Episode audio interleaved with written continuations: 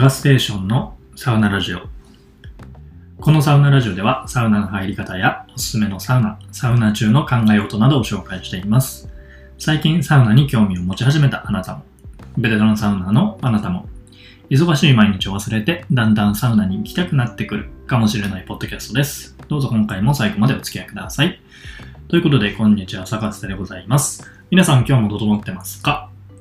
えー僕はですね、関東のサカツが続いておりまして、え1日目にスカイスパ、2日目にカルマル。ここまでは、えーえーと、ポッドキャスト収録させてもらったんですけど、え3日目にですね、チームラボリコネクトっていう、チームラボがやってるアートとサウナのあのイベント、こちらの方に行ってきました。チームラボのサウナ結構ね、えっ、と、思ったより良かったです。結構カジュアルに楽しむ、あの、なんていうか、映えサウナみたいな感じのイメージだったんですけど、結構高いし、まあ、直前まで行くか迷ってたんですね。けどまあ、えーっと、8月31日まででしたかね。ちょっと期間限定で、多分これを逃したらいけないだろうなと思って、えーっと、行ってみたんですけど、普通に楽しめましたね。えっと、温度とロウリュの量と香りが選べる7つのサウナがありまして、結構本格的な暑さで驚きました。で、いろんなサウナから好みを選ぶのも楽しかったですし、何よりやっぱりおしゃれでしたね。やっぱここでしか味わえないサウナというような感じです。で、開催してから結構、開催始まってから結構時間が経ってたのと、あと平日の昼間っていうこともあって、かなり人も少なくて、あの、のんびりサウナを楽しむことができました。で、水シャワーからアート浴っていうのをするんですけど、外気浴じゃなくてアート浴ですね。チームラボのこのアート作品を見るみたいな感じなんですけど、やっぱりアートの世界観はさすがチームラボって感じで、まあアート初心者の僕でも全然楽しめる、あのー作品ばかりでした。で、混浴のサウナっていうのもかなり久しぶりで、あの、サウナラボの、あの、名古屋にあるサウナラボに行ったぶりかなで、まあ水着着てる状態なんですけど、なんか新鮮でやっぱり混浴いいなって思いましたね。うん、なんか家族と来たいですね。なんかカップルばっかり、人は少なかったですけど、結構カップルもいたんで、はい、いいなーっていう感じで見てました。はい。でもね、ちょっとあの、冷房が、ちょっと室内なんですけど、冷房がかなり効いてる感じの、あのー休憩スペースだったんで、ちょっと寒かったですね。そこだけちょっと残念だったかなと思います。それ以外はすごく、あの、思ったよりも楽しめました。で、この日はこのチームラボのところにお昼に行って、夜は銭湯サウナに行きましたね。今、東京に住んでる弟の家に泊めてもらってたんですけど、家の近くの、あの、銭湯、適当に調べて行ってみたんですけど、えっと、これが良くて、えっと、品川区旗の台にある新生湯っていう銭湯なんですけど、なんか調べたら全国初の健康増進型銭湯らしいですね。なんか健康増進法っていうのを受けて、東京都が、えっ、と、銭湯を町の健康増進拠点に活用していくみたいな授業をやってるみたいで、それのなんか1号店がこの新生湯みたいです。えっ、と、結構お風呂の種類が豊富で、えっ、と、流水プールウォーキングがあったり、まあ、炭酸泉があったり、あの露天風呂があったり、結構ね、銭湯にしては本格的な感じでした。お風呂の種類もかなり多くて、ホームページを見る限りでは、14種類お風呂があるらしいですね。で、天然地下水の水風呂があったり、ウッドデッキがあったり、結構なんか、飽きのこない楽しさみたいなのががっつりありました。で、男湯と女湯でかなりあのコンセプトが違ってて、えっ、と、なんだったかな。えっ、と、動、動きっていう字の、動を楽しむお湯と、静かの静を楽しむお風呂みたいな、ちょっと今調べますね。えっ、と、これか。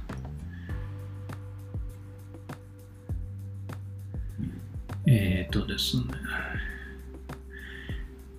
太陽の湯っていうのが、これは銅を楽しむ方で、ジェットバスだったり、人工炭酸泉だったり、テレビを見ながらサウナだったり、歩行湯があったりっていう感じ。で、もう一つが大地の湯。これが生を楽しむ方で、なんか結構コンセプトの違う、あの、お風呂がそれぞれにあるっていうような感じでした。で、僕が行った時は太陽の湯、銅を楽しむ方が男湯だったんですけど、こういうの面白いお風呂があって、露天風呂があるんですけど、この露天風呂の先になんかトンネルみたいなくぐるところがあるんですよね。これ先進んでいくと、またお湯が、温泉が、温泉？お風呂があって、洞窟の、洞窟風呂か。洞窟風呂ってのがあるんですよ。すごいだから、なんかこんな迷路みたいな銭湯見たことないやつだと思って、何気なく行った割にはかなり楽しめた銭湯でした。なんかかなりレベル高いなって感心しましたね。はい。で、そんな感じで、まあ、チームラボのアートサウナに行ったり、近くの銭湯に行ったりしたりしてて。で、これが3日目ですね。で、4日目が、4日目は休館日。あの、休む汗の日で休館日でサウナなしの日をちょっと作ったんですけど、えっ、と、5日目に、えーっと、どこだったかなあ、これこれこれこれ。えっ、と、埼玉県にある、えっ、と、ラッコがトレンドマークの、えー、草加健康センターですね。こちらに行ってきました。えードラマ茶道でも出てきた埼玉の有名なサウナですけど、えーサウナイベントとかも結構活発にしてて、SNS でもやたらと見る、もういつの間にか憧れてた関東サウナですね。はい。で、今回は無料バス、送迎バスに揺られながらこの草加健康センター行ってきましたんで、それの紹介を今回はしようと思います。んで、えーこの草加健康センターなんですけど、埼玉県の草加市にある健康センターです。おなじみのラッコのロゴが目印ですね。結構、あの、田舎の方にあるというか、駅から離れてるところにあるんですけど、草加駅だったり、その他最寄りの駅から無料の送迎バスで出ますんで、これに乗って行く感じになります。僕もこれ乗って行ったんですけど、なんか久しぶりにマイクロバス乗りましたね。なんか知らないうちをこのマイクロバスでドライブするのもなかなか楽しいなと思いながら、えー、と行ってきました。で、朝の10時から翌日の朝8時までやってます。えっ、と、料金は、えーっと、えー僕平日に行ったんですけど、平日は、えタオルなしだと800円、えタオルありだと1000円ですね。え同日祝の場合はちょっと料金がかかって、タオルなしが900円。あと、タオル付きが1100円と、100円ずつ高くなるような感じです。で、ここ珍しくて、えっ、と、リクライニングスペースが有料で指定席制なんですよ。で、このリクライニングシートを使う場合は、えータオルあり、えータオルが問答無用でついてきて1500円という感じです。もちろんこの日はあのバスケの試合、オリンピックのバスケの試合があったんで、それ見ながらゆっくりしようかなと思ってたんで、今回は1500円払ってリクライニング付きのあのコースにしました。だからまあまあ、800円でこれ入れるんだったら安いなって感じですね。うん。なかなかいいと思います。はい。で、一応、半個室のプライベートルームみたいなのもあるらしくて、そこに宿泊することもできます。もちろんリクライニングで夜を越すこともできます。で、建物は結構古い感じです。スカイスパとかカルマルとかに比べると、まあ、綺麗とは言えないんですけど、まあ、逆にこれが味があって、これはこれでいいかなっていう感じです。で、まあ、東京からだと、あの、いろいろ電車を乗り継いで長い旅路だったんで、まあ、早速着替えて浴室の方に行きました。健康ランドってだけあって、やっぱお風呂の数はかなり多かったですね。この点はスカイスパとかカルマルに勝っている点だと思います。本当に種類が豊富で、ジェットバスとか炭酸泉とか、で、露天にある、あの、えーなんだこれ、えー、草津の湯か。草津の湯ってちょっと白濁した温泉があったんですけど、これ群馬県の草津温泉の湯畑から直送してる、えっ、と、源泉有効成分を濃縮した液状の浴剤を使ってるみたいですね。だから成分を凝縮したなんか入浴剤みたいなのを多分入れて、本場の草津温泉みたいな感じで楽しめるみたいなお風呂があるんですね。で、あとは名物の光泉薬湯かな？あの、茶道の方でも紹介されてましたけど、8種類の製薬を独自配合して作り上げた、あの、薬草風呂ですね。結構なんていうか、えげつない茶色というかね、結構、うん、独特の香りみたいなのがありましたね。色もすごいし、香りもすごいし、本当にいろんな薬混じってるなみたいな感じ。いかにも体に良さそうな風呂でしたけど、ちょっと刺激強めです、やっぱり。なんでちょっと傷口とかは染みる感じがありました。はい、そんな感じで。結構、そのお風呂の種類、ジェットバスがかなりたくさんありましたね。いろんな種類。で、温度もかなり、あの、ぬるいのから熱いのからたくさんあったんで、お風呂はかなり楽しめると思います。はい。で、サウナと水風呂はそれぞれ一つずつしかないんですけど、なんでだから、1日目にいたスカイスパとか2日目にいたカルマレと比べると、あのそこまで、えー、スーパースペックっていうわけではないんですけど、やっぱりね、なんか、そのサウナーに愛される、ちょっとサウナー思いな感じ。結構サウナ行きたいとか、茶道とかとコラボを頻繁にやってたりしてたんで、まあ、そこが強みの施設かなと思いました。えっ、ー、と、大阪のサウナ序列で行くと、あの、何は健康ランド、ユートピアみたいな立ち位置だと思います。結構この考えしっくりきましたね。大東洋とかアムザとか、そういうもうザ・スーパースペックみたいなサウナのがあって、まあ、そこにはそのスペック面ではかなわないんだけど、この日々進化を続ける探求心だったり、このベテランサウナに愛される魅力があるサウナかなと思います。で、ふと気づいたんですけど、あの、サウナ行きたいの、よく見る、あの、ミサドちゃんのポスターがあるんですけど、これ、ここで撮ってますよね。僕気づきました。ここで撮ってて、あの、サウナ室と水風呂と、あの、休憩してる、あの、写真、まあ、たくさんある中、あると思うんですけど、多分一番よく見る、この3種類の写真は、あれ？これここじゃね？ってなりましたね。なんか、飾ってあるのを見て、ふと思いましたって気づきました。はい。で、サウナ行きたいの、サ活3万件ありがとうみたいな掲示が貼ってあったり、結構サウナが喜ぶような、あのー、掲示とか、あの、活動みたいなのがあって、まあ、納得。サウナ人気も納得だなと思います。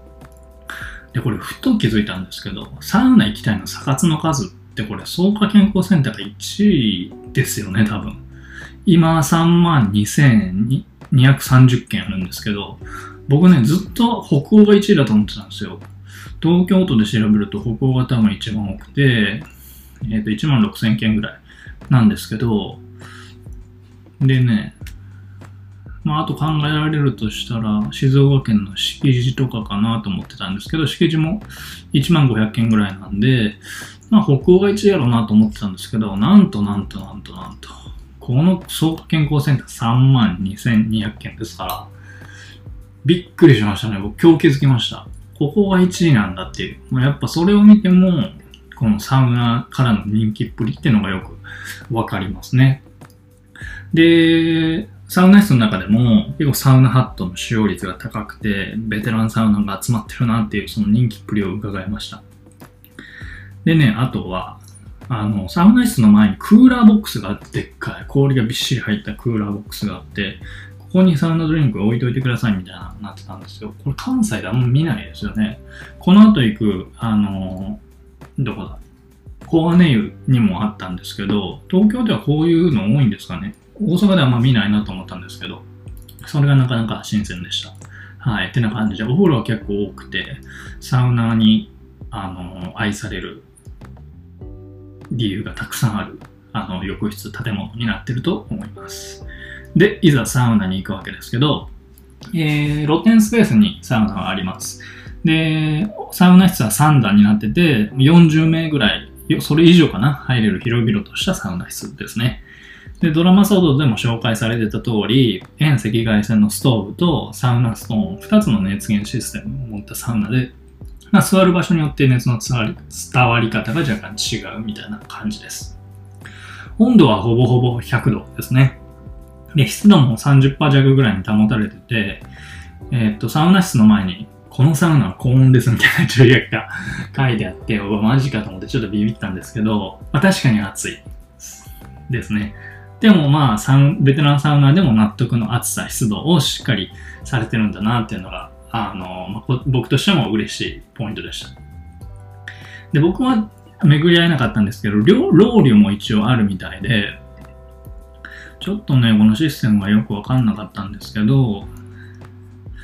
いろいろあるんですよ、ロールにも。えっ、ー、と、どっかに書いてあったかな。ちょっと待ってくださいね。サウナ、サウナ、サウナ、サウナ、これか。えっ、ー、と、爆風ロウリュっていうのと、静寂のロウリュっていうのと、セルフロウリュっていうのと、なんだこれ、暁のロウリュかな。いろいろロウリュがあるんですけど、平日はあんまりやってないみたいです。ほぼほぼ土日祝日にやってるみたいで、この爆風ロウリュってのだけ毎日やってるみたいですね。ただ20時半、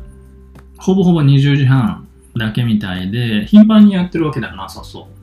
うでした。なんで僕は受けることはできなかったんですけど、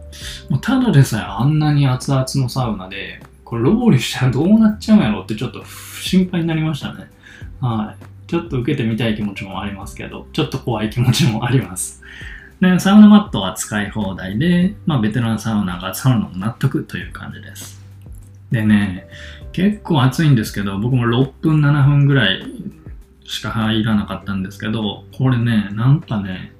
嫌な暑さじゃないんですよね。なんか、本当に暑いとこって入るのがちょっと億劫になるところもあるんですけど、もう次々入りたくなるようなサウナです。っていうのも、この水風呂が良かったんですよね。この水風呂の仕業かもしれないですけど、次水風呂の説明していきますけどね。で、サウナはまあ全体的に A ランクかなと思います。うん。なんか、なんていうか、もうちょっと、温度湿度は良かったんですけど、もうちょっと雰囲気暗めで、もうちょっと木の香りがして、みたいな。で、景色が、窓の外の景色が見えてみたいな感じだと、バッチグーだったかなと、完璧だったかなと思うんですけど。まあでもこれはこれで本当にいいサウナだと思います。はい。もう、温度、湿度ももう本当に良かったですし、まあ、ローリも多分最高なんだろうなと思います。はい。で、水風呂。水風呂です。で、水風呂は露天風呂にこちらもあるんですけど、深さ、広さはまあ普通ぐらい。で、地下水かけ流しみたいですね。でもめっちゃ冷たいんですよ。温度が13度から14度。時には12度台に行くぐらいまで。本当にかけ流してこの冷たいのって思っちゃうぐらいなんですけど、それぐらいキンキンに冷えた水風呂でした。で、バイブラもあるんですよ、さらに。だから、もう甘みをもう問答無用で引き剥がされるんで、体感温度はさらに冷たいと思います。で、これだけ聞くと、めっちゃ冷たいやんって思うと思うんですけど、結構気持ちいいんですよ、これが。その、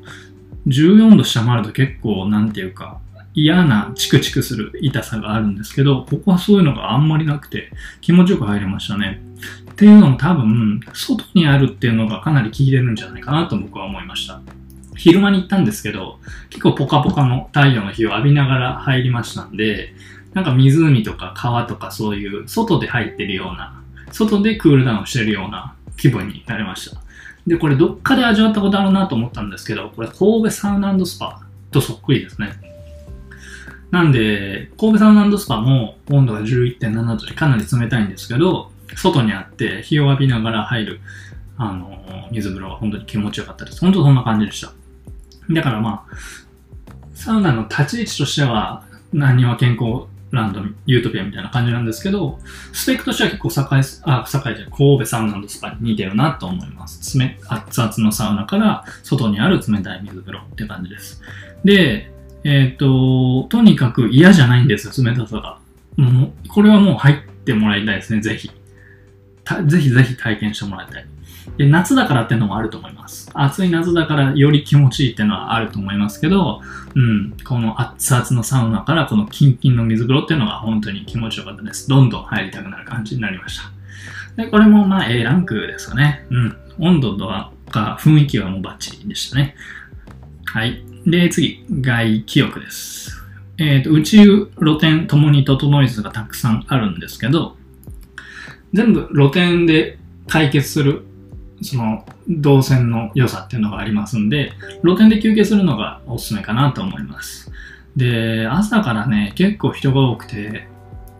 あの、すぐにいっぱいになりました、僕が行った時も。まあでも全く座れないってことはなくて、あの、ちょこちょこ空いてるんで、全然座れると思います。でね、この熱いサウナからの冷たい水風呂ときて、もう脳に回る血流はガンガンなわけですよ。これはもう、甘、体の甘みを見ればわかるんですけど、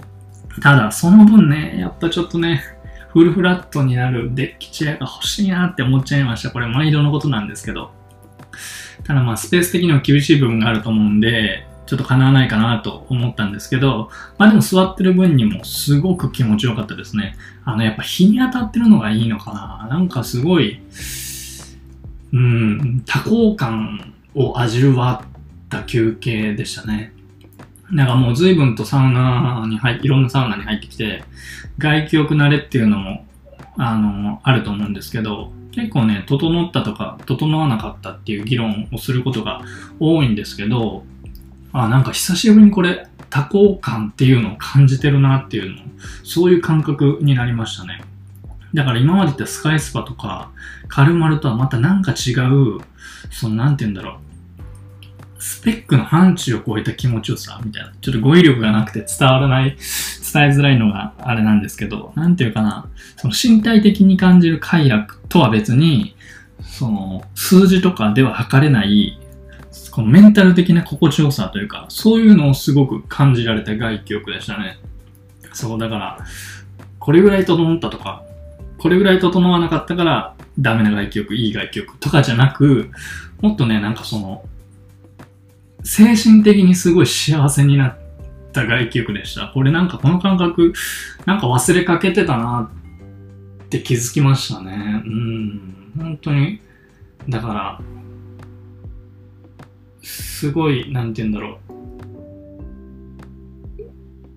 整って視界が歪むとか、宇宙トランスで浮いてるような感覚になるとかじゃなくて、本当うん、この言い表せない精神的な幸せ感、多幸感っていうのを本当に感じた外局でしたね。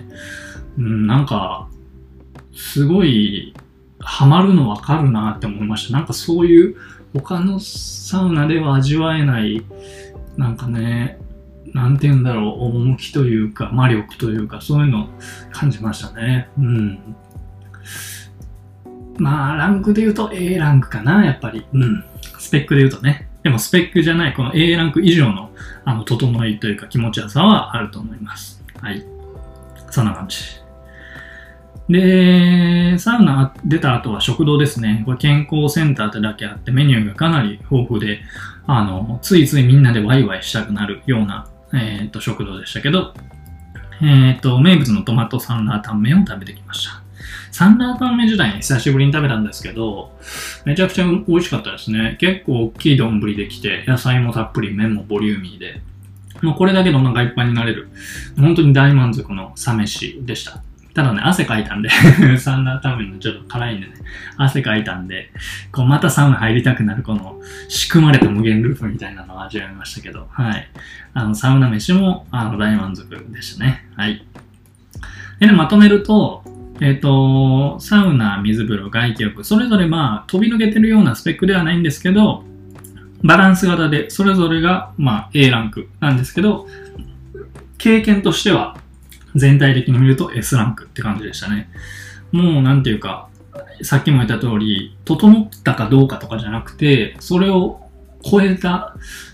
あの、メンタル的な落ち着きとか多幸感に溢れた、あの、すごく、うん、他では味わえないサウニングができました。サウナに大人気なのも本当納得だなっていう感じです。はい。うん、なんかね、こういう時に上手になんかこれを表現できたらいいんですけど、ちょっともうちょっとね、本読もうと思います。本当に語彙力がない。うーん、これ上手に表現する人いるじゃないですか、エッセイとかでも。ほんとすごいなと思うんですけど、はい。うん、僕には無理です。そんな感じですね。はい。で、まあ、そうか、健康センターね。アクセスはちょっとあの、難ありな部分もあるんですけど、関東に来たらまた行きたいサウナ一つでございます。ぜひ、あの、行ったことない人は行ってみてください。ということで、今回は、えー、埼玉県草加市にある草加健康センターの紹介でした。本当にね、スペック以上の、あの、経験ができるサウナですね。とってもおすすめでございます。ということで皆さん、以上になります。良い、整いを。